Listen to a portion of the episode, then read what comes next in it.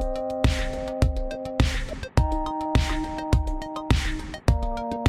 ici Pauline et je me frotte les mains parce qu'aujourd'hui j'ai une superstar du monde de l'équitation. Et ça fait très longtemps que vous êtes nombreux et nombreuses à me demander d'avoir une personnalité du monde de l'équitation. Et là je vous ai sorti le grand jeu avec Michel Robert. Alors, le cavalier français, tout simplement le plus médaillé. Cinq fois champion de France, multimédaillé olympique, champion du monde, gagnant du top 10. Il est aussi parrain actuellement du saut Hermès. Bref, il a tout fait, tout vu. Il connaît le monde de l'équitation depuis son plus jeune âge. Et pour tout vous dire, petite anecdote rigolote, il a même commencé à monter, à s'entraîner sur un mouton et apparemment il y a d'ailleurs des vidéos qui se baladent sur YouTube que vous pourrez peut-être trouver qui doivent être assez rigolotes, je suis sûre.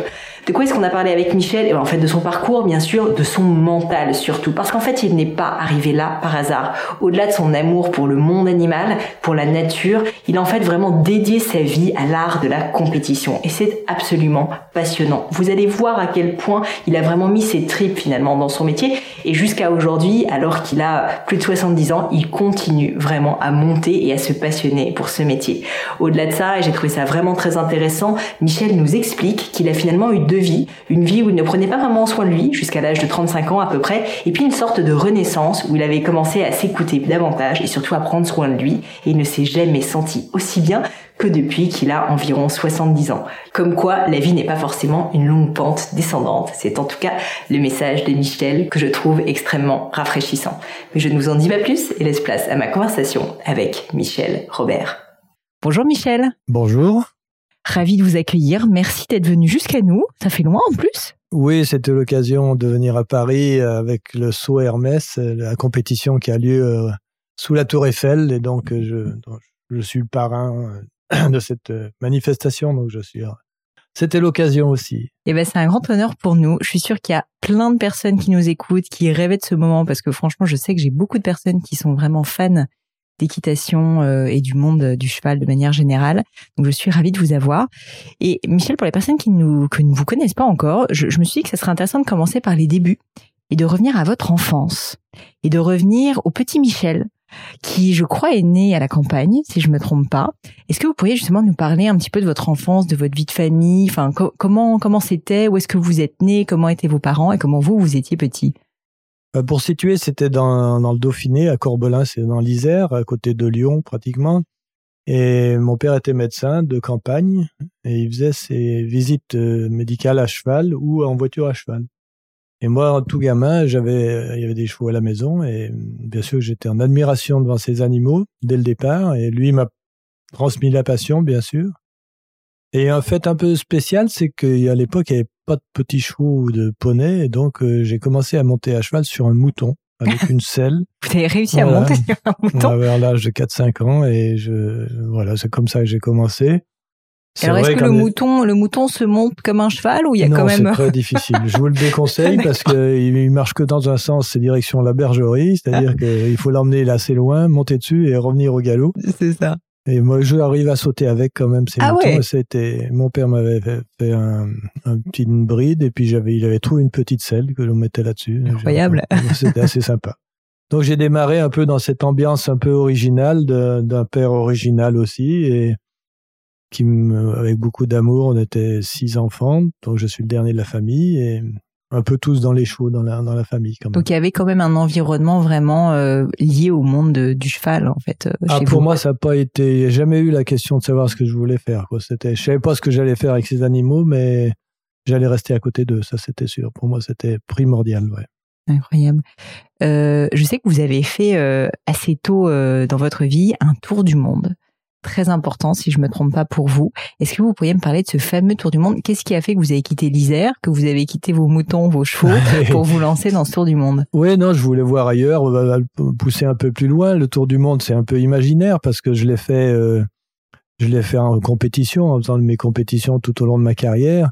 J'étais parti pour faire le tour du monde, pour voir, oui, euh, les limites, etc., et chercher mes limites à, à tout niveau, aussi bien dans les distances que dans ma tête, que dans mon physique, dans ce que je pouvais faire avec les chevaux. Donc, euh, on a démarré vraiment à, zéro. J'ai démarré comme palefrenier, etc. Donc, euh, et puis après, ben, bien sûr que les, au fil des voyages, on a, j'ai pris de l'expérience, ouais. En fait, l'idée de ce tour de monde, c'était de vous former justement sur les métiers de l'équitation?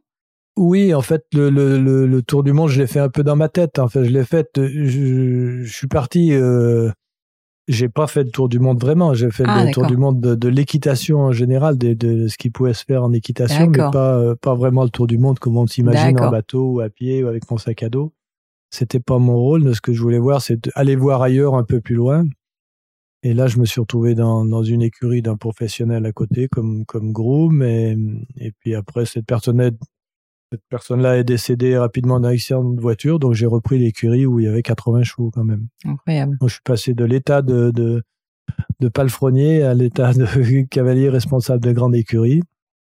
Donc ça a été à l'âge de 22-23 ans par là. Une sacrée responsabilité quand même tout d'un coup. Tout d'un coup, oui. Tout d'un coup, ça fait ça fait lourd. Et puis et puis bon, bah, c'était l'occasion de, de, de, passer un cap euh, supérieur. Puis ça s'est enchaîné comme ça après très très vite. Comment est-ce que vous avez euh, fait pour, euh, enfin justement apprendre C'est une question peut-être un peu stupide que je posais, mais au final, quand on connaît votre palmarès, alors que bah, vous veniez d'un milieu où vous aviez peut-être pas forcément euh, des cours d'équitation, enfin vous baigniez dans le milieu, mais je veux dire il n'y avait pas de cours particuliers pour euh, la compétition. Quelles ont été en fait euh, vos motivations pour apprendre vraiment le, le, métier de cavalier et pour devenir ensuite un champion? Je crois que c'était dans, dans, mon, dans mes gènes ou dans je sais pas quoi. C'est vouloir, c'est cette progression qui m'habite tout le temps. C'est de vouloir progresser, de vouloir comprendre, de vouloir apprendre d'apprendre avec les chevaux et, comment fonctionne un cheval, pourquoi il fait ci, pourquoi il fait ça, pourquoi les humains font ci, pourquoi les humains font ça. Essayer de comprendre tout, tout ce monde qui était autour de moi, mais à travers les chevaux, à travers la nature. Et le, le cheval, pour moi, était un, un support magnifique et qui m'a appris à vivre, qui m'a appris tout, quoi, qui m'a appris après à aimer les, les, personnes, les gens et à, qui m'a appris aussi à les comprendre et, à savoir comment leur parler, comment leur dire, comment leur euh, demander les choses, comment vivre avec aussi. Donc je crois que c'est toute une, une expérience de vie que m'ont appris les chevaux et donc sans passer par le côté technique, bien sûr qu'il y a un côté technique qui est arrivé. Il fallait apprendre à, le plus de technique possible, mais ça c'est assez facile, tout le monde peut le faire. Mais la sensibilité du, du cheval et la compréhension, euh, ça demande beaucoup plus de, de, temps à passer avec eux pour, euh, pour les comprendre, pour arriver à... Ils sont tous différents comme les humains. C'est... Il n'y a pas tellement de différence entre un cheval et un humain, en fait. Ah ouais?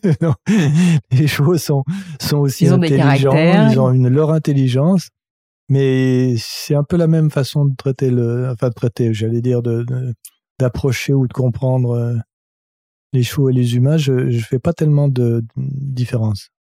Il y aurait une expérience, un moment qui vous vient à l'esprit, un souvenir justement de d'une réaction d'un cheval ou d'une d'un caractère d'un cheval justement pour qu'on puisse comprendre ce que vous voulez dire quand vous dites qu'ils ont chacun en fait euh, non seulement leur caractère mais en fait c'est un peu comme des humains. Ils, ont, ils sont tous différents. Exactement oui. Non j'ai eu des tas d'expériences avec euh, surtout au départ quand on quand je commence euh, avec des nouveaux chevaux, je reçois des, des chevaux avec du caractère, qui ont eu un passé très difficile, mmh. que des chevaux qui ont été battus ou qui ont été drogués ou qui ont été comme les humains, pareil, le même le même cinéma, le même le même historique et ils arrivent là en colère, en colère et je veux rien faire, foutez-moi la paix, vraiment une, une, une impression de d'incompréhension complète. Et alors là, c'est passionnant parce qu'il faut reprendre euh, déjà euh, prendre sur soi-même de d'être tranquille, d'amener du calme, d'amener de la sérénité, de l'amener de la confiance, et progressivement amener le cheval ou la personne à, à justement être euh, à retrouver sa, sa bonté elle-même, et puis de lui demander des choses très très simples, même si c'est un cheval fou, même dangereux, lui demander des choses très très simples jusqu'à ce qu'il réponde oui gentiment et le récompenser beaucoup. Et après, progressivement, demander des choses un peu plus compliquées et avancer dans ce, cet état-là d'esprit. Et c'est une recherche euh, qui est vraiment euh, très, euh, très intéressante parce que c'est la recherche déjà, il faut être bien soi-même, bien dans son physique, bien dans sa tête pour pouvoir communiquer avec l'autre correctement. Et après, il faut toucher à la fois le physique qui a été détérioré par euh, son histoire, ou son mental qui a été détérioré par qui ne veut plus sauter ou qui s'arrête ou qui veut plus euh, aller travailler. Enfin voilà, toutes des choses qui sont euh, la, psychologie à la fois humaine et, et équines qui sont importantes, donc qui me passionnent. Moi, je suis passionné par ça. Bah, ça se sent. Ça se sent et c'est intéressant parce que vous disiez, et je l'avais d'ailleurs lu dans, dans, une de vos citations, que vous aviez commencé à aimer les chevaux et ensuite les êtres humains et que finalement, bah, il fallait comprendre que l'équitation, c'était pas une activité physique uniquement, il y avait beaucoup de psychologie. Moi, c'est un domaine qui m'intéresse aussi beaucoup, la psychologie. Et donc, je voulais comprendre finalement, c'est peut-être une question euh, bête une fois de plus, mais qu'est-ce que le, les chevaux vous ont appris sur les hommes? Ben, Ils m'ont appris à m'aimer moi-même déjà, déjà à, savoir que j'étais... Mais je, je, pense que le jugement de l'autre était pour moi important et que, le, que les autres me jugent, ça me gênait beaucoup. Donc le cheval, il, ne juge pas déjà. Il est, il est là, ça va, ça va, et puis c'est tout. Il va pas euh, regarder si j'ai un pantalon comme ça ou si mmh. j'ai un machin. Je veux dire, si il, il, pardonne beaucoup et donc euh, c'est un, animal qui qui vous juge pas finalement. Il vous donne ou il vous donne pas. Puis voilà, c'est tout quoi. Et donc là, ça a été ça a été une bonne chose. Et après, c'est vrai que le jugement humain, ben dans, en compétition, euh, on a, on a quand même on a une image de, de cavalier olympique, etc. Donc euh, là, on a des jugements qui viennent un peu forts. On a notre ego qui vient euh, très fort aussi. Donc, il faut arriver à gérer ça. Mais le côté, bien sûr, que on sait tous que pour se ressourcer, il faut aller dans la nature, il faut aller voir les arbres, il faut marcher dans la campagne, etc. Ou être avec un animal, c'est tellement, tellement agréable. Mais donc moi je pense que le oui que le, contact avec l'animal pour moi était extraordinaire. Ça c'est vrai oui. Ça vous a permis de, de vous libérer un peu du jugement et d'être plus euh, vous-même peut-être? Voilà, c'est toujours, mais je suis toujours sur la route. Hein. Je, je, me sens pas arrivé encore. Hein. On n'arrive jamais. Voilà, j'ai encore du travail à faire. J'en ai fait. J'ai j'ai compris beaucoup de choses. Ça déjà pas mal, oui. Mm pour euh, revenir sur votre parcours euh, et votre euh, et votre carrière. alors j'ai évidemment regardé votre palmarès, donc je vais peut-être dire des bêtises, mais cinq fois champion de France, multimédaillé aux Jeux Olympiques, championnat du monde, championnat de France complet, gagnant du top 10 en 2008, gagnant du Global Champion Tour en 2009. Enfin bref, ça ne s'arrête pas. Il y en a certainement d'autres. et du coup, je voulais aborder un sujet qui était le fait que quand on a tout fait, qu'on a tout connu et qu'on a tout gagné quand même, ce qui était un peu votre cas dans son domaine. Euh, Qu'est-ce qui nous pousse à chaque fois à continuer? Parce que quand on gagne une première fois un championnat, bon ben on se dit ok j'en veux un deuxième, etc. Je vais peut-être prouver quelque chose. Mais il y a un moment donné où en fait dans votre cas c'était quand même, euh, enfin je veux dire, euh, vous avez imposé finalement euh, votre votre, votre supériorité, si je puis dire. Mm. Et donc, euh, je voulais savoir finalement qu'est-ce qui vous a toujours poussé à continuer à aller plus loin? Oui, je pense que dans la réflexion euh, normale, c'est de dire euh, qu'est-ce que je vais faire dans l'avenir. Je veux dire, j'ai été interviewé il y a pas longtemps aussi pour un podcast et les avais retrouvés dans les déclarations que j'ai fait en 82. Je disais, je, en 1982, je vais avoir encore 10 ans de carrière et donc il faut que j'en profite. Et là, ça fait plus de 30 ans euh, maintenant et j'en profite pas encore. Prêt de vous arrêter voilà, donc il euh, n'y a pas de limite, bien sûr, il n'y a pas de limite pour moi dans, dans ma tête. Simplement, j'ai besoin de, de, de le, le, passé. Pour moi, il n'y a pas d'importance. Il y a très peu d'importance. Tous ces résultats, c'est tant mieux, c'est bien, bon, ok. Mais ce qui m'intéresse, c'est de vivre bien le moment présent et surtout d'avoir quelque chose devant devant moi à faire et à pas à prouver, mais à continuer pour à, à progresser. Donc euh, c'est chaque fois un nouveau challenge, chaque fois un nouveau cheval, chaque fois une des nouvelles épreuves, chaque fois on va dire des nouveaux obstacles puisque c'est mon métier de sauter des obstacles qui sont qui se présentent là-devant et il faut résoudre ça assez rapidement comme il faut de la meilleure façon possible. Mais je crois que c'est important d'avoir euh, pour faire avancer l'âne d'avoir une carotte au bout du bâton quoi. Je veux dire, il faut qu'il il faut qu'on avoir quelque chose à prouver s'arrêter en disant euh, ben voilà oui j'ai gagné les Jeux Olympiques euh, ou j'ai fait ci j'ai fait ça maintenant ça va. C'est pas du tout ma façon de faire du tout du tout. Non euh, bon ça amène de l'eau au moulin de gagner ça m'a permis de continuer d'avoir des bons résultats bien sûr d'entretenir financièrement mon écurie de continuer etc mais je crois que l'avenir pour moi c'est vraiment comme à cheval toujours le, regard est très important, le regard sur l'avenir.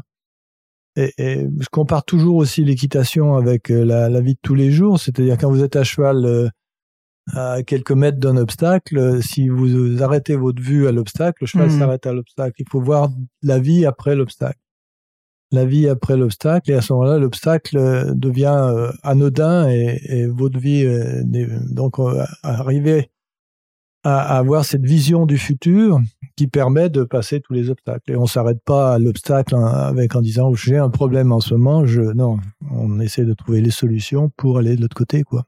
Donc pour moi, c'est important de de continuer, de, de, de, de voir après, voir qu'est-ce que je vais faire dans un an, dans deux ans, dans dix ans, et, et continuer malgré tous les résultats qui, qui sont satisfaisants, mais je j'en fais pas une, une gloire, quoi. Je veux dire, je Mm. vais pas, je, trimballe pas mes médailles autour du cou, quoi. Non, je vois ça effectivement. Mais c'est hyper intéressant ce que vous dites sur. Euh, J'y avais jamais pensé pour tout vous dire le fait que l'équitation et le fait d'avoir ces obstacles, notamment ces obstacles, bah en fait c'est une vraie métaphore de la vie quoi. Enfin je veux dire Ah, c'est- euh, c'est quand même assez ouais. dingue hein. Oui, oui, oui, c'est tout, c'est exactement comme ça. Et moi, je, je suis, euh, je suis coach, aussi entraîneur de très très grands cavaliers qui vont aux Jeux Olympiques entre autres. Et, et ma méthode, elle est basée beaucoup sur le sur le regard et la respiration justement. Et sans ce regard ou sans cette projection ou sans cette imagination du futur, mais c'est ce que vous faites avec votre entreprise, avec tout. Vous l'avez. On peut pas monter euh, Mm. quoi qu'on le fasse si on n'a pas une vision un peu du futur de ce qu'on veut faire, l'envie. Si en plus on a la passion de, de ce que l'on fait, le- qu'on croit en, en soi, en général ça marche pas très bien. Mais si on arrête son, son regard à l'obstacle, par exemple, comme je le dis souvent, ou si on a peur de l'obstacle, euh, ben évidemment on serait dit à la bord sur le cheval, ou on serait dit face à un rendez-vous, face à quelque chose d'important. Ouais. Et à ce moment-là, on n'est pas du tout opérationnel. C'est simplement le, fait de dominer la situation, de dominer la situation quelle qu'elle soit, et ça c'est ce qu'on fait en, compétition tout le temps, c'est qu'il faut arriver à ne pas se laisser dominer par la situation, mais dominer la situation elle-même. Et le regard aide beaucoup. Et la façon de, moi j'appelle ça le regard panoramique, c'est d'avoir une vue d'ensemble des choses, tout en restant soi-même et être opérationnel avec son corps, avec son, son mental, quoi. Ouais, c'est c'est la difficulté, c'est à la fois de se projeter dans l'avenir et de voir au-delà des obstacles, et en même temps d'être dans l'instant présent pour euh, bah, faire et puis euh, Voilà. peut-être en profiter aussi. N'oubliez pas votre cheval. Il faut aller là-bas, mais n'oubliez pas votre cheval. Ouais, c'est hyper intéressant. Euh, Est-ce que vous avez déjà eu euh, des moments de doute à un moment dans votre carrière, des moments bah, peut-être où euh, vous avez dit bah je sais pas la compétition, euh, en fait euh, c'est trop euh, c'est trop fatigant, j'en ai marre ou euh, cette écurie trop compliquée. Vis-à-vis, euh, j'entends euh, peut-être du, du monde justement de l'équitation où vraiment ça n'est strictement non, jamais ça pas. euh, alors le, le doute, oui, je vais pas dire que j'ai jamais eu de doute. hein. Euh, le doute par rapport à mon métier, non. Par rapport à continuer, euh, quelquefois, mais très rarement, par rapport à cette carrière-là, vraiment très très rarement, parce que chaque fois c'était un nouveau challenge, un nouveau cheval qui arrivait, une nouvelle euh, situation, et il faut en sortir. J'étais habitué à être enragé dans cette façon de faire. Donc euh, non, le doute, le doute, c'est important. Oui, c'est important quand on d'avoir cette vigilance, d'avoir ce, ce moment de, réflexion qui nous permet de, voir, de pas être la tête brûlée qui va se taper la tête contre le mur, quoi. Je veux dire, euh, effectivement. Mais le, après, c'est simplement une gestion des, des, des pensées et que ce doute ne, ne vienne pas euh, entraver les projets, quoi. Je faut, faut pas qu'il prenne de l'importance. Ouais. Faut pas lui laisser prendre de l'importance. Vous auriez un exemple d'un de vos plus gros moments de doute? Qu'est-ce que j'ai comme un plus grand moment de doute? Non, après j'ai eu des périodes où j'ai, quand j'ai arrêté de haut niveau de, de, de saut d'obstacle, c'est-à-dire que je voulais, euh, il fallait absolument rester dans les 30 premiers pour être euh, qualifié, pour faire toutes les épreuves, etc. dans les 30 premiers mondiaux, donc ça demandait beaucoup de compétition et à un moment donné, euh, j'ai dit qu'est-ce que je fais? J'ai pris quand même trois semaines, un mois avant de décider de dire bon, je vais continuer à monter en compétition, mais plus rechercher cette, euh, cette, ce classement dans les 30 premiers mondiaux qui, qui nous demandait beaucoup de déplacements, beaucoup de, pas de sacrifices, mais beaucoup de travail pour les chevaux, pour tout le monde, les voyages, etc. Ça devenait vraiment infernal. Donc là, j'ai, il m'a fallu un moment pour décider euh, d'arrêter ça. Et bon, mais, je continue à monter en compétition quand même. Ça a été un moment où, oui, il faut prendre des décisions, bien sûr. Et comment vous avez réussi à prendre cette décision? Je vous pose la question parce que beaucoup de personnes, euh, et moi y compris évidemment, bah, face à une croisée des chemins, on se dit bah il y a ces deux options, peut-être même parfois il y en a plus que deux, il y en a quatre, cinq, et on sait jamais vraiment comment décider. Et beaucoup de personnes, bah, en fait, ne décident jamais quoi, d'une certaine manière. Et ça, c'est c'est assez terrible. Analyse, analyse, analyse, et puis finalement se laisse toujours un petit peu porter. vous, dans ce genre de moment, celui-ci ou un autre, comment est-ce que, euh, enfin, est-ce que vous êtes du type de personnalité en fait à prendre la décision plutôt rapidement, ou vous prenez du temps pour y réfléchir, vous poser, euh, décanter, euh, et, ensuite justement vous arrivez à être assez sûr de vous, quoi, parce que c'est aussi une bah, question de confiance. Plus plus l'objectif que l'on veut atteindre est, clair, plus la décision est facile à prendre. Après, entre le moment où on veut aller, on sait qu'on veut aller là-bas, on veut faire quelque chose après, vous avez dit le changement de route. Oui, euh, il y a une route qu'il faut qu'il faut suivre. On, on on s'écarte un petit peu de la route, etc. Je crois que la décision, elle vient du fait que j'aime bien, en tout cas moi, être simple avec avec moi-même, c'est-à-dire de dire bon, je mets les deux cas de figure s'il y a deux cas de figure sur le papier en disant je fais ça ou je le fais pas. Qu'est-ce que ça m'apporte Qu'est-ce que qu'est-ce que je mmh. retrouve, etc. Et de manière à, à avoir le, le penchant, quoi. Et si on, dans la solution, la, la deuxième solution qui nous paraît par exemple pas très bonne, etc., si on se met dans la situation et imaginer qu'on va être dans cette situation dans quelque temps, etc., et qu'on voit, moi finalement ça me plaît pas. Donc, euh, je pense que la décision elle est assez vite prise. Certains font euh, pile ou face et en espérant que la pile, de, la pièce tombe du bon côté. Donc en général, c'est le côté qu'on aimerait euh, aller, quoi. Donc, c'est une technique aussi. C'est une technique, dire je vais faire pile ou face, et puis finalement, non, non, j'ai trop peur, euh, je prends cette décision-là. Ça va beaucoup plus vite. C'est clair. Si on continue un petit peu sur votre carrière et euh, votre carrière de champion notamment, parce que vous avez d'autres carrières, notamment avec le coaching, enfin avec euh, tout ce que vous faites, est-ce que vous auriez un, meilleur souvenir sportif? Quelque chose qui vous a particulièrement ému, une compétition que vous avez gagnée qui, qui n'a été inattendue, enfin, je sais pas, mais vraiment. Ça arrivait assez souvent c'est arrivé assez souvent, je le repensais un peu ce matin encore, c'est que des, c'est incroyable les, les, hasards de la vie, qui sont pas des hasards, mais de, de voir que parfois c'est dans les moments où ça va pas, où c'est difficile, où je doute justement peut-être de, de moi. Je me souviens d'une fois à Sao Paulo, on était loin, euh, toute l'équipe de France là-bas, il y avait une compétition et au bout du troisième jour, le samedi, on avait, moi j'avais avec un copain, on n'avait rien fait encore, on regardait les autres gagner, mm, etc. C'était dur. Je dis on est vraiment nul, on est vraiment nul, quoi, on n'y arrive pas. Et puis le lendemain, euh, comme par hasard, je sais pas ce qui m'a pris, j'ai, il y avait deux grosses épreuves dans un Grand Prix vraiment euh, difficile et j'ai gagné les deux épreuves, quoi. Donc euh, c'est des, des, des, des, choses qui arrivent comme ça, qu'on passe d'un extrême à l'autre. C'est sûr, plus on va dans le danger, enfin dans le danger, dans, plus on va dans le haut niveau, plus on a des émotions fortes dans les deux sens, aussi bien en, en bas KO. Mais sinon, dans, dans souvenir, je me souviens de, Doha, oui, d'une finale aussi pareil. La veille, mon cheval allait pas très bien, etc. C'était une grosse, grosse finale. Il y avait une dotation de 300 000 au premier euro et une grosse pression grosse pression et puis finalement j'avais plus rien à perdre parce que ça, ça allait pas très bien et, finalement le cheval tout d'un coup c'est arrivé à aller bien le parcours s'est bien passé et j'étais comme sur un petit nuage. J'étais le, chaque fois que je voulais faire quelque chose ça se passait bien les obstacles arrivaient bien le parcours s'est passé bien. Et c'était un souvenir merveilleux parce que j'étais en harmonie complètement avec le cheval et j'ai gagné cette finale là alors que c'était pas prévu du tout et que c'était un peu un hold-up pratiquement. Mais, disons que euh, tout, on sait quand les, les, planètes s'alignent ou je sais pas, il y a, un moment donné où tout d'un coup tout se passe bien, etc. Et ça c'est assez merveilleux parce que on, on a l'impression de rêver, que c'est plus du tout, on n'est plus les pieds sur terre, quoi. Et en plus quand on le fait nous avec nos chevaux. Euh, on met tellement de cœur, tellement de travail avec ces chevaux, tellement de, passion. Euh, voilà, il faut aller jusque là-bas en avion, etc. Enfin bref, les compétitions, c'est une grosse finale de, l'année. Enfin bon, et boum, puis ça arrive comme ça.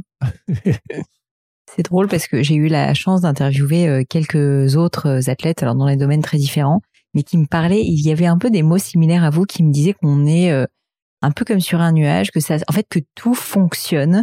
Et c'est un peu tout d'un coup, euh, on rentre dans une espèce de, de, bah, de flux comme ça où on est en parfaite harmonie. Et donc j'ai l'impression que c'est ce que vous avez vécu euh, à Doha, d'après ce que vous oui, disiez. tout à fait. Vous avez réussi à identifier en fait les, les moments où ça arrive, en fait pourquoi ça arrivait, enfin s'il y avait des circonstances particulières. Euh, j'ai l'impression que vous disiez que vous n'aviez rien à perdre, donc peut-être que vous aviez un état d'esprit aussi particulier. Ah oui, oui, tout à fait. Mais je crois que c'est, encore une fois, c'est le l'ego, le, la volonté, le tout ça, tout tout mélangé qui fait que qui nous entrave la plupart du temps, ouais. qui nous empêche. À partir du moment où on n'a plus rien à perdre, on n'a plus rien à défendre puisque notre image elle vaut plus rien. Elle, enfin notre et alors à ce moment-là, on va chercher des ressources et, et sans, sans camouflage, sans pensée qui soit euh, perturbatrice pour le sport, pour l'harmonie, pour mmh. le, la performance. Pour être performant, c'est ce qu'on appelle le lâcher prise. Hein. Pour être performant, il faut dans tous les gestes, que ce soit en, en ski ou en tennis ou un peu importe, ou en golf, le, moment où on fait le geste euh, qui précis qu'il faut, le, mental n'est plus là, c'est le, le, geste se fait tout seul. Mais pour ça, il faut avoir un lâcher prise terrible, une, complètement un travail sur soi-même qui est vraiment important. C'est ce qui est passionnant dans, le, dans, dans les sports, bien plus parce qu'on a le résultat immédiat et où la moindre crispation et encore à cheval, c'est c'est la transmission de pensée avec les chevaux en plus. Donc euh, la moindre erreur dans, dans, une pensée euh, peut, peut être. Oui, le cheval le euh, sent, en fait. Ah oui, très, très rapidement. Oui. Ça, ça hein. met une fraction de seconde entre euh, ce que vous pensez et ce que le cheval réagit. Ça va très, très vite. Oui. Vous avez constaté vraiment que le, quand, je sais pas, vous êtes pas bien, le cheval, il le sent. ah, ouais, à 2 km, oui. Incroyable, quand même. Oui, oui. Ah, oui, une... ça, ça, c'est vraiment. Alors, il pardonne beaucoup, bien sûr. C'est comme. Mais c'est, impressionnant, oui. C'est impressionnant. Ça, m'amène à vous poser des questions sur le coaching, puisque vous en faites, vous le disiez pour des cavaliers, euh, pour des cavaliers. Ce lâcher prise, comment est-ce que vous arrivez à leur faire, enfin à leur faire faire? Alors, je dirais pas que vous leur faites faire, mais puisque c'est un peu le graal et que c'est finalement ça aussi qui fait qu'on atteint le geste parfait, qu'on est bien. J'imagine qu'il y a un certain nombre de conditions qui nous permettent d'y aller. Euh, bah, il faut beaucoup, beaucoup s'être entraîné d'abord, donc quand même maîtriser le geste, je peux imaginer. Mais pour arriver dans cet état un peu de plénitude est-ce que euh, ça passe par quoi? Construire de la confiance, être bien dans ses baskets, avoir une qualité de vie euh, euh, en, dehors du sport qui est bonne? Enfin, quelles sont les, choses que vous avez constatées et que vous leur transmettez? Oui, c'est un peu tout. Enfin, personnellement, je fais du yoga justement pour ça, pour être bien dans mon corps et bien dans ma tête. Je pense que c'est important.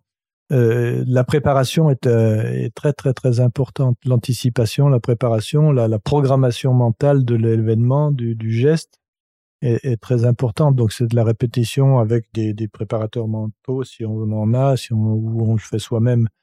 Mais je pense qu'il est important de ne pas se laisser polluer après par des mm. pensées négatives. C'est ce qui arrive beaucoup en nous en équitation, enfin même dans la vie de tout le temps. C'est-à-dire que oui mais, oui mais, oui mais quoi. Le, gens, le mental, il vient là pour contrer un peu ce qu'on ce qu'on souhaiterait faire ou nous met le doute. Encore une fois. Donc, je, pense que, le, en tout cas, en ce qui me concerne mes élèves, je leur euh, donne une des priorités et dans leur mettre dans leur mental et leur disant, bah, écoute, tu vas venir sur cet obstacle-là en, en pensant à ça et uniquement, euh, par exemple, de penser que tu vas sauter la montagne qui est derrière l'obstacle et cet obstacle-là, c'est pas grand-chose. Donc, euh, tu vas me faire croire que tu vraiment, on doit pouvoir regarder, te regarder et voir que effectivement, euh, quand tu es à la bord de l'obstacle, tu penses que tu vas sauter la montagne là-bas et de toute façon là, tout le, tout le corps, tout le mental se met tranquille et le cheval aussi pour aller sauter cet obstacle-là. C'est un, c'est un exemple un peu comme ça, mais le, lâcher prise, c'est, en fait, c'est de savoir euh, à quel moment je me laisse polluer par mon mental, par, de, par ce qui, ma discussion dans ma tête, quoi. Qu'est-ce qu'elle est, voilà. Qu'est-ce qui se passe dans ma tête et à quoi ça me sert? Moi, j'ai pour principe pour les grandes compétitions de dire, OK, le dimanche matin, c'est le Grand Prix de l'après-midi, euh, de, dimanche matin jusqu'à, j'ai mon timing, mon programme, et en dehors de, de, ce qui me concerne, mm, mes affaires personnelles, mon cheval et le parcours que j'ai à faire, tout le reste n'a aucune importance. C'est que je balaye directement. Je peux avoir euh, des personnes qui viennent, ou etc. Je dis oui, oui, mais laissez-moi tranquille. Enfin, je veux dire, en dehors de ces priorités-là, ne pas laisser rentrer dans le mental des pensées qui pourraient être destructrices. Effectivement, plus l'enjeu est grand, plus notre mental nous ennuie, hein, nous enquiquine. si on est là dans le canapé, c'est très facile, mais quand on est à la bord d'une finale euh, aux Jeux Olympiques. Où on s'est entraîné pendant des années pour y arriver, on a une pression de dingue en plus, avec le public. Enfin, c'est vraiment terrible, quoi. Ben, c'est, ce qui est terrible, c'est, notre mental. C'est pas le public, parce que le public, il peut rien. Il est là, qu'il soit en carton ou en image, ou c'est le résultat, on verra bien ce qu'il en est. Euh, c'est le moment présent. Chaque euh, seconde est importante de la gérer. Chaque fraction de seconde est importante de gérer et de ne pas laisser se déborder par un mental qui veut justement nous emmener euh, qui veut un, endroit où on veut pas aller. Il faut pouvoir se servir de soi, toutes ses possibles ses capacités et pour ça lâcher prise et lâcher ses pensées c'est qu'un contrôle des pensées, et ça, c'est les. Euh, c'est un sacré travail. travail d'une vie, ça, c'est sûr. Justement, euh, est-ce que euh, vous avez vous-même mis en place des pratiques, vous parliez de yoga, pour ben, vous, vous, vous entraîner au lâcher prise, faire en sorte de vous sentir bien, d'être dans l'instant présent, réussir, parce que c'est plus facile à dire qu'à faire quand même, de réussir à chasser toutes ces pensées, surtout dans, dans, nous, euh, on va dire pauvres euh, personnes, on a normal, on va dire, on a des on a des moments où oui, bah on a la pression parce qu'il faut faire une présentation en public ou euh, on doit on va demander une promotion à notre supérieur hiérarchique. Donc, il y a aussi des grands moments de pression comme ça dans la vie et c'est important d'apprendre justement à être bien et dans l'instant présent quand on, on les vit. C'est encore plus le cas évidemment de sportifs, d'athlètes de haut niveau qui eux ben sont confrontés régulièrement à des moments où ils doivent performer. Euh, est-ce que, euh, est-ce que voilà, vous pourriez nous parler euh, de bah, ce que vous avez mis en place toute votre vie pour réussir à, mettre en place ce, ce, lâcher prise? Ben là, là, ça me fait penser. J'ai bientôt fini un livre que j'ai écrit justement à ce niveau-là pour qui s'appellera Champion dans la tête ou, ou un parcours d'obstacles. La vie est un parcours d'obstacles. Je crois que c'est pour tout le monde pareil c'est que chacun a sa façon, sa façon de vivre, chacun, chacun a ses challenges, que ce soit avec ses amis ou avec son bout de travail ou avec euh, ses écoles ou enfin, etc. Peu importe. Chacun a ses difficultés et je crois que chacun a besoin d'aide et de comprendre. Et je dis, je lis dans, dans ce livre-là, je, je dis en fait, on nous a donné un mental, on nous a donné un corps, mais à l'école, on nous a jamais appris le mode hmm. d'emploi. Donc il faut avoir le mode d'emploi du mental. Il y a plein de personnes qui pensent que ce qu'ils ont, que leur pensée, c'est la réalité, mais c'est pas pas du tout ça. Euh, c'est pas parce que je pense à, cette chose-là que j'ai, c'est la réalité forcément. Donc il faut mettre un petit peu. Euh, alors oui, c'est un, un, sacré. Euh, il y, a, il, y a, beaucoup, il y a beaucoup à faire. Et je vous conseillerais de me lire mon, mon futur livre. Ça serait, il sera. il, oui, c'est important. C'est important aussi de remettre en, en cause ses, ses, croyances parce qu'il y a plein de. On nous a appris plein de choses qui sont complètement fausses et qui sont euh, de remettre en cause les plein plein de, de, de, croyances et, et, faire ses propres croyances personnelles. Je veux dire, il faut pour croire en soi, il faut les tester et pas avaler tout ce qu'on nous dit euh, comme comme étant du, des choses euh, sûres à 100% parce qu'on nous raconte quand même beaucoup de bêtises et beaucoup de on nous a appris beaucoup de bêtises malgré que j'ai eu des parents qui étaient formidables et très ouverts. Euh, on a on a quand même repassé le, tout le au crible tout, tout, toutes les croyances et puis les changer, changer ses croyances, changer le, changer ses habitudes, beaucoup changer ses habitudes pour arriver justement à, essayer et à tester des nouvelles façons de faire, des nouvelles euh, et voir ce que ça donne. Et c'est ce qui est intéressant. Mais le, mental, c'est que de la contrôle, contrôle de pensée. Alors on va pas parler de méditation ou de choses comme ça parce que c'est un peu à la mode aussi, mais je pense que le fait de prendre conscience que ce qui se passe dans ma tête, c'est, bah, il faut le contrôler. C'est, c'est un peu, je fais la comparaison avec un cheval fougueux qui est dans la tête et qui part dans tous les sens. Quoi. Hmm. Donc, il faut canaliser un peu ce, ce mental fougueux et, et lui dire, bah, comme je disais tout à l'heure, bah non, euh, ce qui concerne maintenant, euh, c'est la compétition qui m'intéresse. Le reste, bon, ben, on verra ça plus tard, même si c'est des, des, ennuis ou des problèmes importants, on, balaye ça et il n'y a qu'une focaliser sur un objectif en, en restant sur ses priorités. Ça, c'est ce qui est important pour moi. Vous auriez un exemple d'une croyance que vous avez réussi à changer? Quelque chose qui vous vient à l'esprit? Ah C'est bah quand même pas évident de changer une croyance.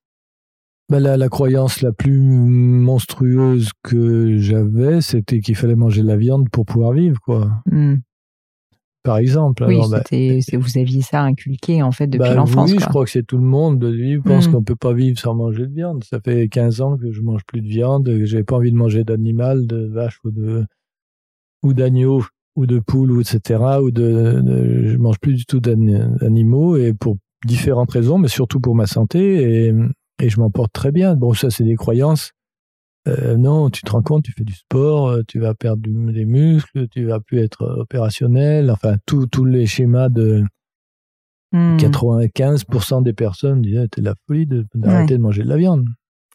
Bon, c'était une croyance comme, euh, comme une autre, mais après, c'est. Non, je crois que il y, a, plein, plein de choses qu'il faut, chacun doit remettre en question, c'est sa façon de voir. Je crois qu'on se heurte souvent euh, à des choses, et tant qu'on n'a pas euh, fait l'expérience, essayez, essayez de plus manger de viande pendant six mois, puis vous allez voir si vous allez mourir. Mais non, vous n'allez pas mourir. C'est sûr, on vous rassure, chers auditeurs, vous n'allez pas mourir si vous arrêtez de manger de la viande. Et puis ça sauvera la planète en plus.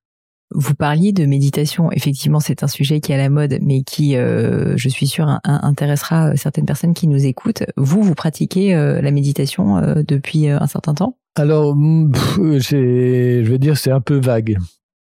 C'est un peu vague dans le sens où mm, je prends pas une heure en restant assis et en essayant de non. Je, par contre, j'essaye d'être conscient de, de, de, mes pensées et à quoi elles hmm. me servent. Voilà, je crois que c'est surtout ça la simplicité que je, trouve, c'est que je me laisse pas embarquer par une pensée en disant oh là là, mais, mais qu'est-ce qui va se passer, qu'est-ce que Ouais. Donc je pense que ma méditation à moi, c'est celle-là. Voilà. Vous arrivez à chacun couper. a son truc. Bien sûr. Moi, c'est quand je me vois embarqué euh, par euh, par un sujet, et bien sûr que plus si c'est euh, un proche ou une proche ou qui ne qu'on aime beaucoup, évidemment, ça certainement qu'on a beaucoup plus de cœur et on a beaucoup plus de mal à, se détacher de, cette pensée-là. C'est normal. Si c'est quelqu'un euh, qui on n'a rien à faire et qu'on connaît à peine, ben ça, on s'en détache plus facilement. Plus ça nous touche, plus ça, touche notre cœur, plus ça touche notre envie. Donc, nous, c'est le cheval, euh, c'est notre entourage proche, et ma femme, c'est voilà des amis proches. Ok, mais donc je crois que euh, cette, cette méditation-là, justement, dire ok, ça, ça, ça va, mais je ne veux pas me rendre malade pour ça. Quoi. Hmm. Je veux dire, il y a beaucoup de maladies aussi qu'on on sait qui viennent de qui viennent du mental, qui c'est la, des, des, ce pauvre mental qui nous amène des, avec des, on rencontre des, des personnes négatives à une force terrible qui sont vraiment tout dans leur vie et qui se plaignent de leurs, ennuis, qui se plaignent de, leurs amis, qui toute la journée au téléphone passent du temps à dire mais tu sais ce qu'il m'a dit, mais tu sais c'est incroyable ce qu'il fait, ce qu'il m'a fait après tout ce que j'ai fait pour lui enfin, ou pour elle. Mmh, mmh, mmh. Tout ce, cinéma-là qu'il faut arriver, arrêter vite, vite, vite parce que sinon ça, ça entretient quoi. Et je crois que c'est assez important de, ouais, de gérer ce petit cheval fougueux qu'on a dans la tête quoi. Vous parliez justement pour réussir à faire ça euh, dans ce que j'ai lu sur vous euh, de, de en fait de la, manière dont de, de, votre propre vie et on va dire de votre de votre qualité de vie. Et donc du fait donc de faire du sport, de faire du yoga, de ne pas manger de viande, enfin d'être euh, vraiment en fait finalement de mettre le corps aussi au service de l'esprit et d'utiliser la nature, le corps, les émotions pour se sentir bien. Euh, à quel moment dans votre vie est-ce que vous avez commencé à vous dire qu'il fallait vraiment que, bah, vous, que votre qualité de vie allait avoir un impact sur votre mental? Est-ce que vous vous rappelez de quand Trop tard, beaucoup trop tard.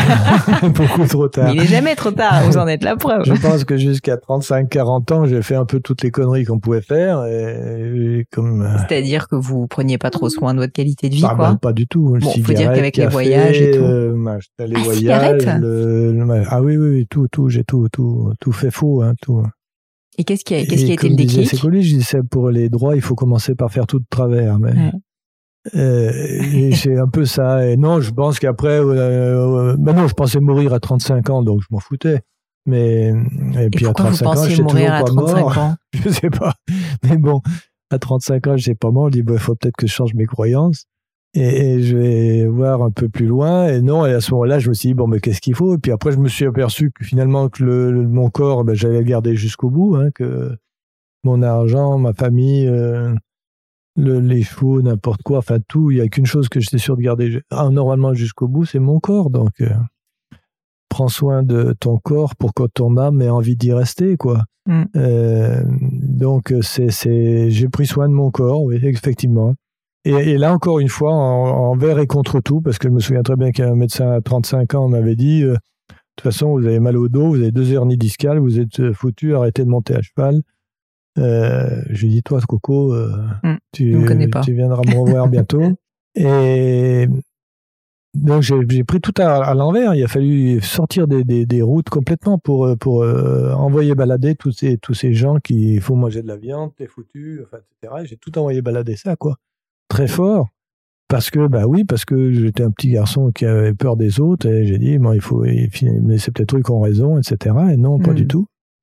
Et donc j'ai envoyé tout balader ça et j'ai repris tout à zéro arrêté la cigarette arrêté le café euh, limiter l'alcool arrêter la viande faire du yoga. Sans, sans, sans que ça se fasse tout du même jour hein, attention hein, ça m'a pris quelques années. Mais surtout ce qui est extraordinaire dans le corps humain c'est que d'entre l'âge de 60 ans et 70 ans je me suis assoupli incroyable, aussi bien dans ma tête que dans mon corps, et que le, j'avais toujours eu des douleurs toute ma vie, là maintenant j'en ai pratiquement jamais, plus du tout. Donc tout plein de choses qui, quand on, le, le corps et le, le mental, il s'est très très lié, très très lié. Écoute ton corps, disait Lise Bourbeau, hein, écoute ton corps, c'est ton meilleur ami. Et quand ton corps te dit quelque chose, écoute-le, parce que c'est vraiment euh, important. C'est qu'il a, si lui, il est obligé de te dire quelque chose, c'est que tu n'as déjà pas compris dans ton mental, quoi. Ça, c'est une croyance qui est vraiment euh, importante, je pense, pour beaucoup de monde, qui est que, en fait, bah, quand on vieillit, forcément, on s'amenuise. Ah, ben c'est faux, complètement faux. Alors là, je peux vous dire, euh, je prouve le contraire. Hein. parce que moi, j'ai, en plus, j'ai eu une vie au départ avec pas, pas de repos, pas de, vraiment, dur, dur, dur, dur depuis l'âge de tout gamin, quoi à travailler tous les jours dans les shows, il n'y a pas de jour de repos, etc. Et on peut progresser tardivement. Et ça, c'est une excuse. J'ai des, des amis qui croyaient être euh, foutus à 40 ans et, et qui se pensent foutus à 40 ans. Et puis, je les vois vieillir et c'est des épaves maintenant, quoi. Je veux dire, en 60, 70 ans, euh, des épaves. Donc, euh, c'est ce qu'on croit dans la tête est vraiment important. Ça, c'est primordial d'abord pour soi. Puis après, bien sûr, sur le terrain, si on veut réussir une affaire, si on veut réussir une compétition, mais si on, il faut déjà avoir le matériel pour le faire et puis la tête pour le faire, quoi. Et puis vous êtes l'exemple même que le corps est plus plastique qu'on ne croit, c'est-à-dire ah que bah on peut être pas bien à un moment dans sa vie et je dis pas que tout est possible, mais il y a quand même. Euh, ah oui oui, il y a de l'espoir, toujours toujours toujours toujours. il y a de l'espoir, mais ça on nous l'a pas appris non plus. Ça c'est partie du mode d'emploi, on aurait dû nous le donner quand on était jeune. On disait non de toute façon, t'as vu le gars il a 45 ans, c'est déjà un vieux quoi. Hein. je me souviens de ça, je l'ai dit moi. Mm. Mais c'est pas vrai, mais c'est pas vrai, c'est pas vrai. Alors si si on veut être vieux à 45 ans, on peut. Oui, on peut. mais on peut. Euh, je peux vous demander votre âge, Michel? J'ai 73 ans, moi. Bah, 73 ans et vous avez encore énormément de projets. Enfin, non seulement encore, mais vous continuez à avoir. J'ai lu quelque part que vous disiez que vous vouliez continuer à monter à cheval jusqu'à 100 ou même peut-être 120 ans. ans je dis ça, oui. Bon. Bah pourquoi pas? C'est une antidote. C'est une antidote. C'est-à-dire que si si, c'est comme l'obstacle. Si je me mets mon truc en disant, bon non. 75 ans quand même, mais il faudrait quand même tu penses à arrêter. tu, t'arrêtes ta vie, elle s'arrête à l'obstacle. C'est ça. Ta vie, c'est dans la tête, quoi. Moi, j'ai 120 euh, ans, je pense que là, normalement, j'ai un peu de place. Donc, euh, d'ici là, j'ai le temps de refaire mes croyances. Ah, c'est bon, vous avez 50 ans. vous avez 50 ans encore. À 120 ans, je dirais, il faut aller à 150 ans. Bah écoutez, moi aussi avec mon mari, on s'est toujours dit qu'on voulait, euh, on voulait s'éteindre autour de 102 ans, maximum, euh, minimum, parce qu'en fait c'est à ce moment-là qu'on aura vécu, euh, je crois 80 ans, on aura fait 80 ans de vie de couple et on s'est dit que c'était un bon moment pour bah, fêter nos 80, nos 80 ans de vie de couple et puis ensuite. Ouais, mais, mais, Bibi dans 20, 30 ans, vous allez changer, vous allez rajouter encore une dizaine d'années, quoi. sans doute. oui, on peut toujours changer. Après, il faut rester souple. Hein. Exactement.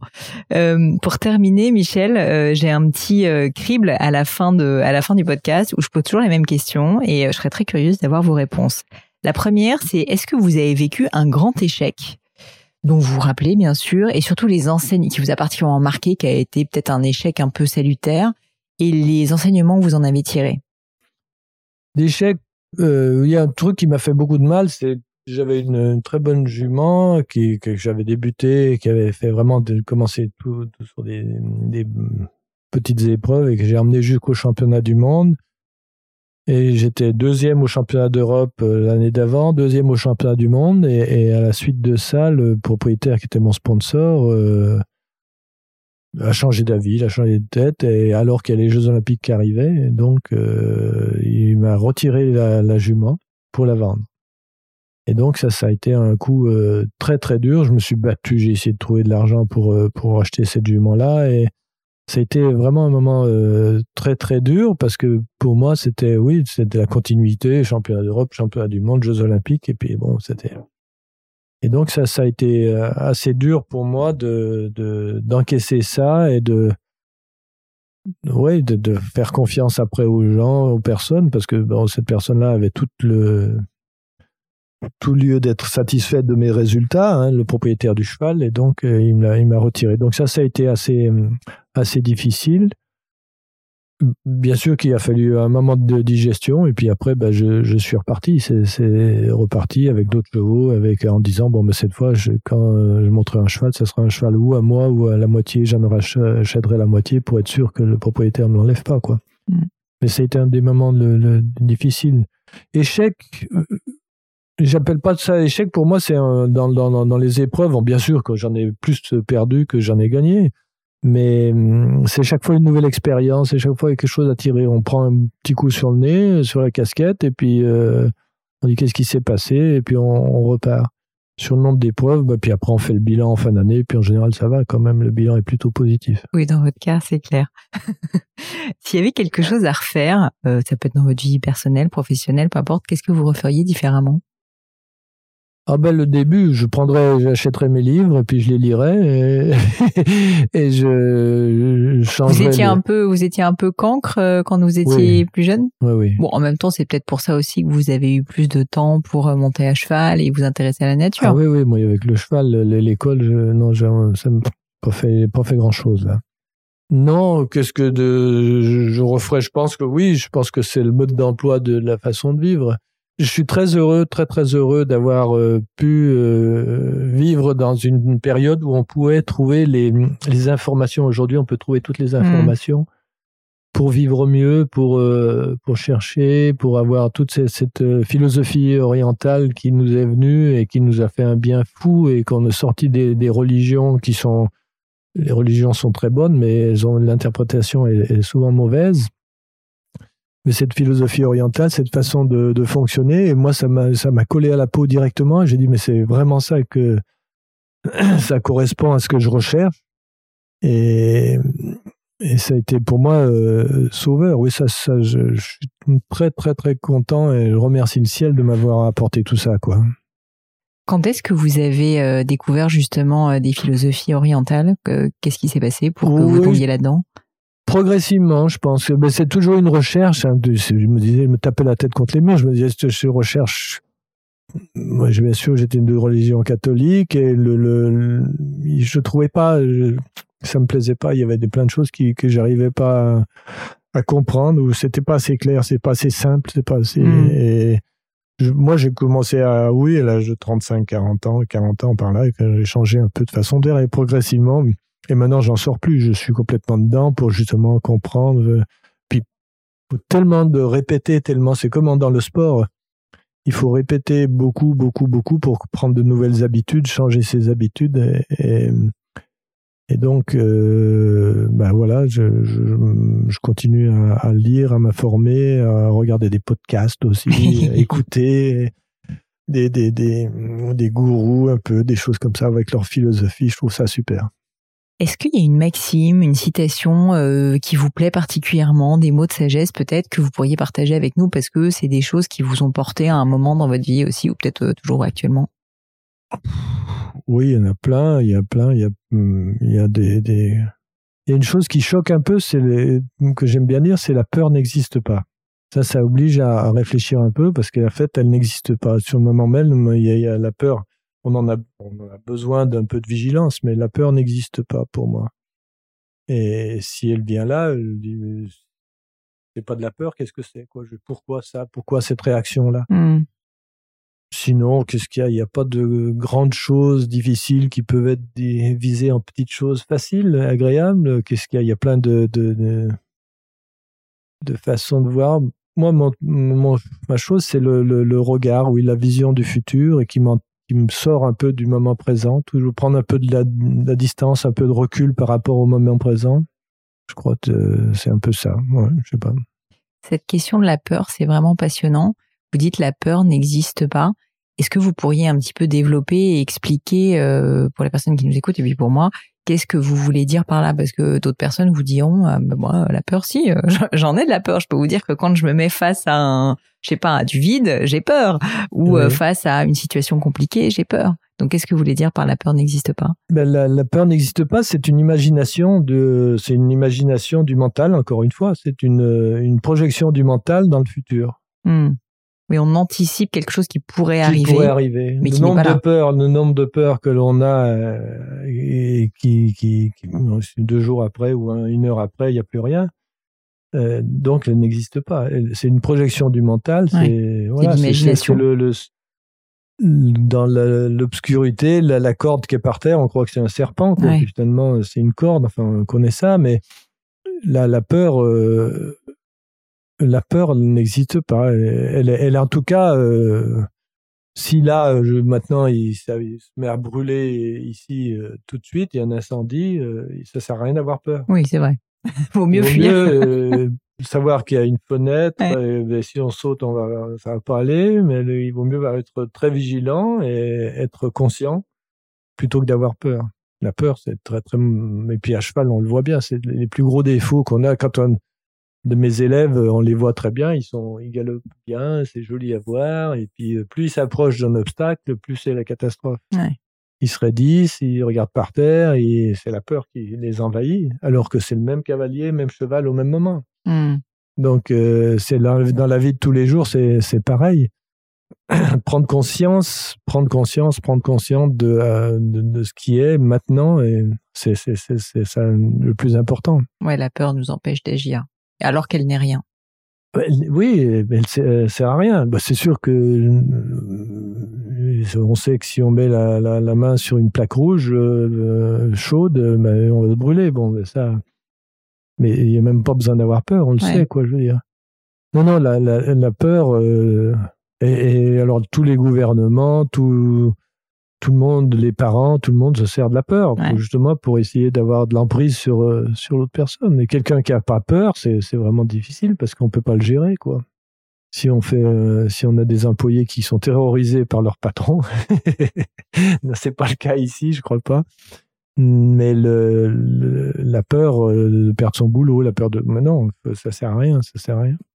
Ouais, puis la, prend- la peur nous fait prendre plein de mauvaises décisions aussi, parce que Ah oui. par peur, alors que ce n'est pas encore arrivé, on peut, bah, typiquement la peur de perdre son boulot, du coup rester dans un job qu'on n'aime pas parce que euh, Ouais, on a peur de ce pas retrouver un autre travail ou. Alors la, la peur, la définition de la peur, c'est en fait c'est de passer du connu à l'inconnu. Mhm. Mais autant rester dans le connu, c'est tout. Ouais, c'est vrai. C'est d'aller dans l'inconnu, ça ne ça fait peur. Mais euh, bon, alors, il faut un peu de courage pour aller dans l'inconnu sans peur. Voilà, on va dire ça comme ça. Une dernière question pour vous, euh, Michel, et ça sera l'occasion aussi de parler de votre livre, justement.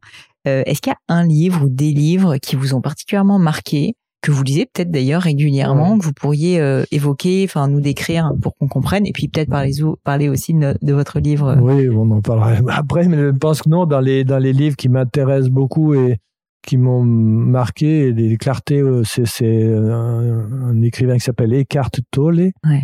Et qui a écrit dans le, le moment présent beaucoup de livres différents, qui a des podcasts aussi. Il y a aussi des, des, des gourous qui s'appellent. euh, Il y a, il y a Krishnamurti. Krishnamurti, je sais pas si vous connaissez, Non, mais c'est un, c'est un, un hindou euh, qui a, qui a écrit des livres, qui était, euh, qui a fait euh, pas mal de, de bah, beaucoup, beaucoup de conférences, des écrits des livres qui sont euh, assez, assez clairs, euh, assez clairs à, à comprendre. hein. D'accord. Euh, Il fait pas de cadeaux. Ah bon Euh, Il est direct. Il est direct et c'est, c'est un peu, un peu dur. Ça remet justement en question un peu tout, tout, tout. euh, Et, c'est bien. Eckhart Tolle, qu'est-ce qu'il y a? Il y a un livre que je conseille beaucoup à tout le monde, c'est le, Les cinq Tibétains. C'est des mouvements qu'on fait, que je fais tous les matins depuis de nombreuses années. C'est, c'est des exercices du matin qui, qui compensent, de, qui permettent de faire ça une sorte de yoga euh, actif et qui fait progresser tous les jeunes personnes qui ont mal au dos, qui ont des raideurs, etc., et qui ont besoin de faire quelques mouvements. Elle s'appelle les cinq Tibétains. Ils trouvent, vous trouvez ça sur euh, YouTube dans les, les, et c'est, c'est des, des, mouvements qui sont qu'on répète 21 fois, qui sont euh, qui me permettent moi en tout cas de, de, bouger. Et tous ceux que j'ai conseillés ont été vraiment séduits par ça.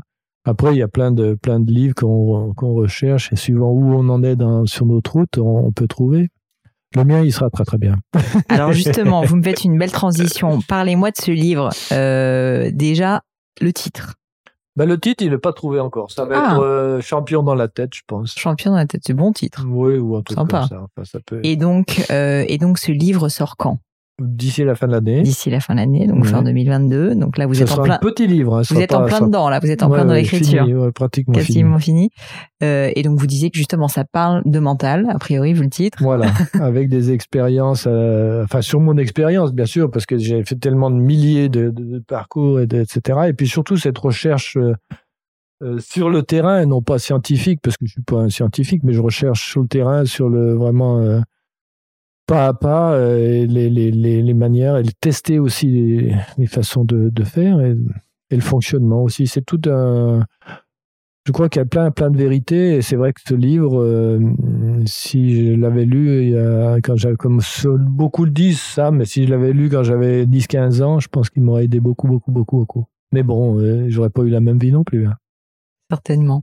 Et donc ce livre, ben, je le mettrai euh, en tout cas en avant quand il sortira, mais donc un petit peu de patience encore. Et je vous remercie Michel pour euh, votre temps. C'était ben, passionnant. C'est passionnant. J'espère que ça sera passionnant pour vous et je crois qu'il faut vraiment euh, regarder devant et, revoir ses croyances et puis voilà et continuer à avoir foi en soi, croire en soi courage, joie et amour. Voilà. Pour terminer, Michel, pour les quelques personnes qui aimeraient euh, vous retrouver, vous suivre un petit peu plus en détail, quel est le meilleur moyen de suivre vos actualités, justement de savoir exactement quand est-ce que le livre va sortir, etc. Enfin, est-ce que vous êtes présent sur les réseaux sociaux ou euh, Oui, bien sûr. Euh, j'ai un site, un site qui s'appelle Horse Academy, mhm. qui Horse Academy by Michel Robert qui donne aussi des, des, des séances, des, des, conseils, etc. Donc euh, on peut à travers ce site-là euh, me retrouver, tout à fait. Et ben je mettrai ça dans les notes de l'épisode. Michel, merci mille fois pour votre temps. Eh ben, C'était un plaisir. plaisir. Et puis à bientôt peut-être. Bah oui, oui, avec plaisir. Bye bye les amis, c'est la fin de cet épisode, mais avant de vous quitter, quelques détails en plus. D'abord pour toutes les infos sur le podcast et cet épisode, ça se passe sur polinegno.com, vous aurez tout promis, juré. Aussi, si vous souhaitez me contacter pour me poser des questions, me proposer de nouveaux invités, eh bien n'hésitez pas à le faire directement sur LinkedIn, Instagram ou YouTube, je vous attends. Enfin, encore mille merci de m'avoir écouté jusqu'ici, j'espère de tout cœur que ça vous a plu et je vous dis à très vite pour un nouvel épisode.